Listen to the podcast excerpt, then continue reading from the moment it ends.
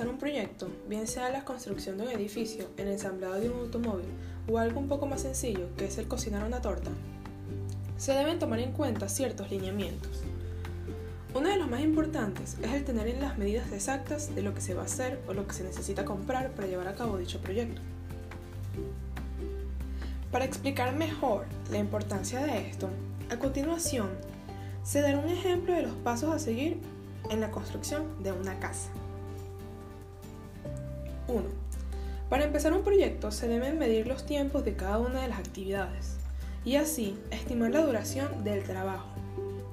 2.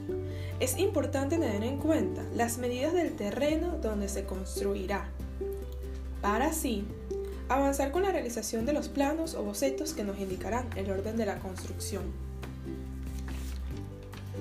3. Al tener dicho esquema, se puede empezar a tener las medidas de los baños, habitaciones, cocina, etc.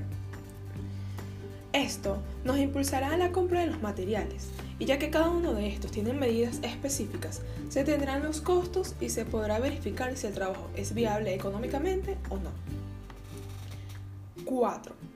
Al cumplir con los pasos anteriores, se obtendrá que el proyecto es seguro y cumple con los lineamientos planteados y además se obtiene que será eficiente, ya que con un trabajo de medición correcto se evitan gastos innecesarios o se pueden tomar decisiones en el momento justo y necesario.